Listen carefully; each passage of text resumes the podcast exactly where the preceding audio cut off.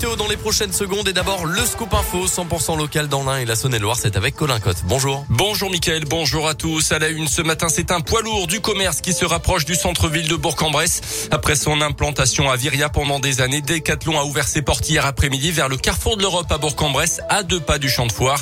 Un nouveau magasin plus moderne et plus grand également, 3000 mètres carrés contre 2000 auparavant. Une dizaine de personnes ont été recrutées pour compléter le personnel. L'enseigne préférée des Français a donc fait le choix de se rapprocher du centre-ville.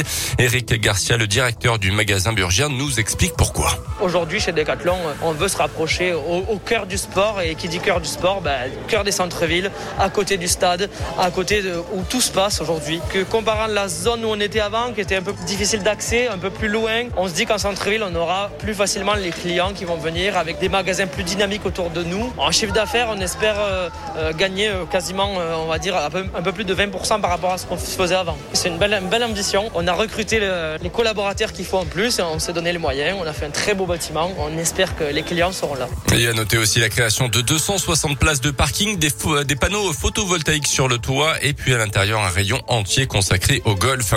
Dans l'actu également, cette scène d'émeute impressionnante dimanche soir dans un quartier d'Oyonnax. Dans une vidéo le relayée notamment par un syndicat de policiers sur son compte Twitter, on aperçoit des heurts dans un quartier de la ville. Des individus en train de scier un poteau pour détruire une caméra de vidéosurveillance. C'est une première pour le groupe d'une dizaine de personnes a aussi utilisé une disqueuse hein, pour faire tomber le mât. Une autre caméra a été détruite également dans la soirée. La police a ouvert une enquête. Venir tester les cours à la fac, c'est possible pour les lycéens de l'Ain. Le campus burgien de Lyon 3 propose du 25 au 29 octobre aux futurs étudiants de venir assister à plusieurs cours magistraux en amphi, en licence gestion MSH, en licence de droit ou d'histoire.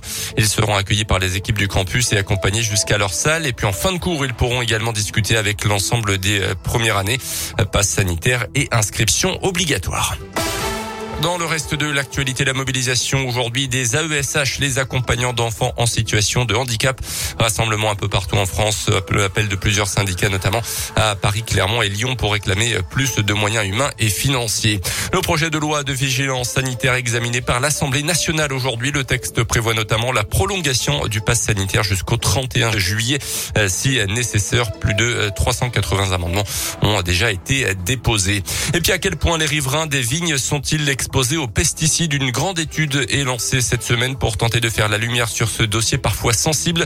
Plus de 3000 personnes seront ainsi interrogées et testées pendant des mois. Six régions sont concernées, dont la nôtre Auvergne-Rhône-Alpes, pour mesurer au total la présence d'une cinquantaine de pesticides dans l'environnement et dans le corps des adultes et des enfants vivant en zone viticole. Premier résultat attendu en 2024.